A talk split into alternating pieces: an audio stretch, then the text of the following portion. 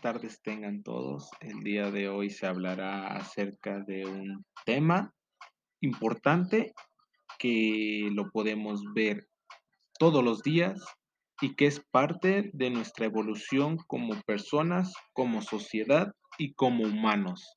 Estamos hablando acerca del tema del empirismo. Para empezar, esta es una teoría filosófica que enfatiza el papel de la experiencia y la evidencia, especialmente la percepción sensorial, en la forma de ideas y adquisición de conocimiento sobre la noción de ideas innatas o tradición. Para el empirismo más extremo, la experiencia es la base de todo conocimiento, no solo en cuanto a su origen, sino también en cuanto a su contenido. Se parte del mundo sensible para formar los conceptos, y estos se encuentran en lo sensible, su justificación y su limitación. Para decirlo de una forma sencilla y fácil de entender, podemos decir que esta confía en las experiencias humanas como las únicas responsables por la formación de ideas y conceptos existentes en el mundo. Pero antes de iniciar y de profundizar más acerca de este tema, necesitamos entender cuándo inició y quiénes son parte importante de esta corriente filosófica. Bueno, ahora para iniciar debemos de buscar de dónde proviene el término empirismo. Si lo buscamos nosotros, nos da el resultado de que proviene del griego, cuya traducción al latín es experientia, de donde deriva la palabra experiencia. El, el empirismo es una corriente filosófica opuesta al racionalismo, que surge en Inglaterra en el siglo XVII y que se extiende durante el siglo XVIII, y cuyos máximos representantes son Luke, Berkeley y Hume.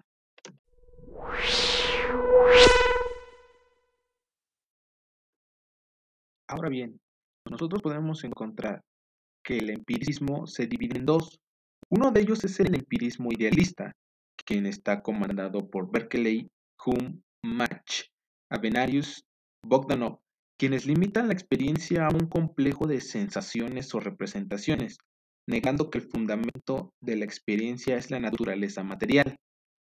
Por otra parte, el empirismo materialista, que está encabezado por Bacon, Hobbes, Locke y los materialistas franceses del siglo XVIII, consideran que los objetos de la naturaleza material son el fundamento de la experiencia sensible.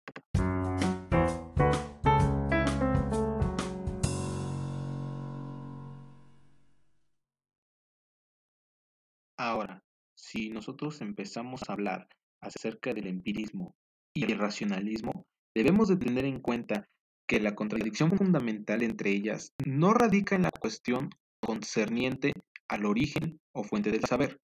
Algunos racionalistas están de acuerdo en que nada hay en la mente que no se haya dado antes en las, en las sensaciones. El punto principal de la divergencia está en que el empirismo infiere de la experiencia y no de la mente misma, del carácter universal y necesario de los conocimientos.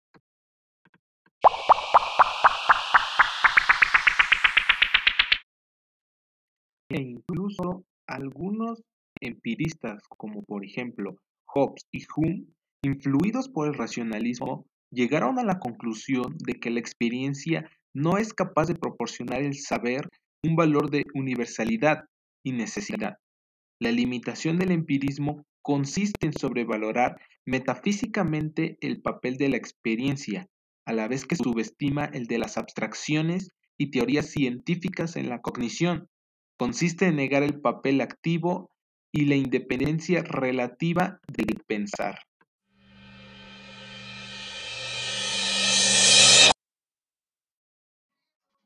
Ahora, ya casi para terminar, podemos decir que este tipo de conocimiento no intenta lograr explicaciones racionales profundas, al menos en lo inmediato, sino ayudar al hombre en asuntos cotidianos.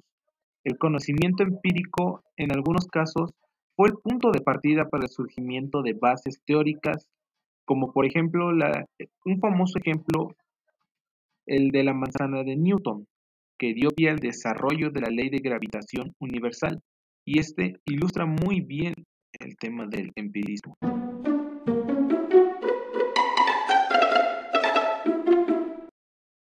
Ahora, por último, tendremos que dar algunos ejemplos para poner en contexto cómo es que este se relaciona en algunas actividades cotidianas que pasan o pasaron en su momento con nosotros o que incluso nosotros pudimos haber visto en algún momento de nuestra vida.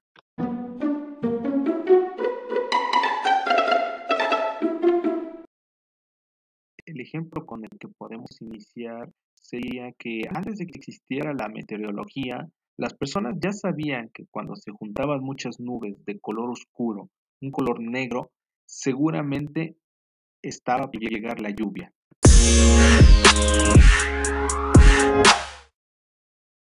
Otro ejemplo podría ser, como dije antes, algo que nos pudo haber pasado, sería el cuando aprendimos el idioma materno.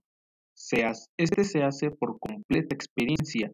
El niño va conociendo las palabras en el ámbito de su hogar.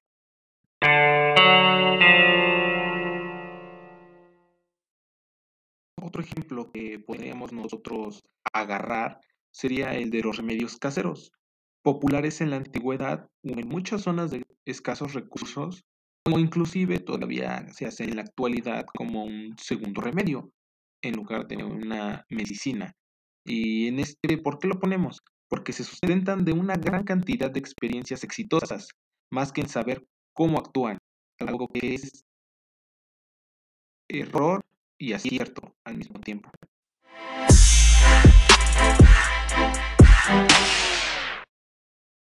Otro ejemplo que nosotros podemos tomar y que quizás a algunos les llegó a pasar es que cuando un niño por primera vez ve el fuego, éste acerca su mano para conocer de qué se trata y como consecuencia de esta acción, el niño se quema y por ende aprenderá a que no debe de hacerlo jamás o si no puede sufrir una quemadura. Ahora aquí tenemos un ejemplo que podemos encontrar en el trabajo o quizás en un espacio laboral.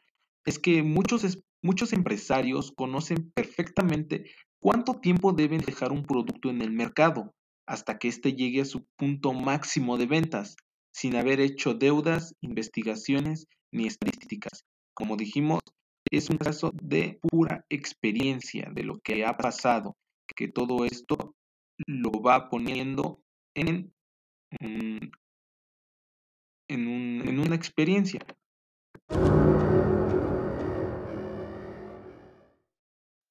Ahora, por último y no menos importante, un caso en alta mar, un caso en el mar, en donde en general los pescadores de alta mar conocen el lugar en el que concentran los peces, aunque difícilmente tengan una elaboración teórica que los sustente.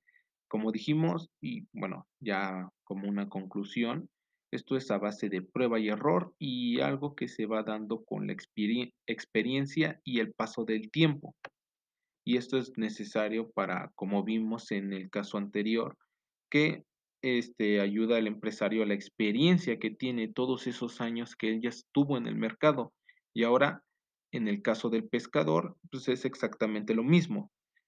Algo que va pasando año tras año, día tras día, te deja una experiencia, una historia incluso, y puedes tú sacar provecho de ella como en los dos casos anteriores.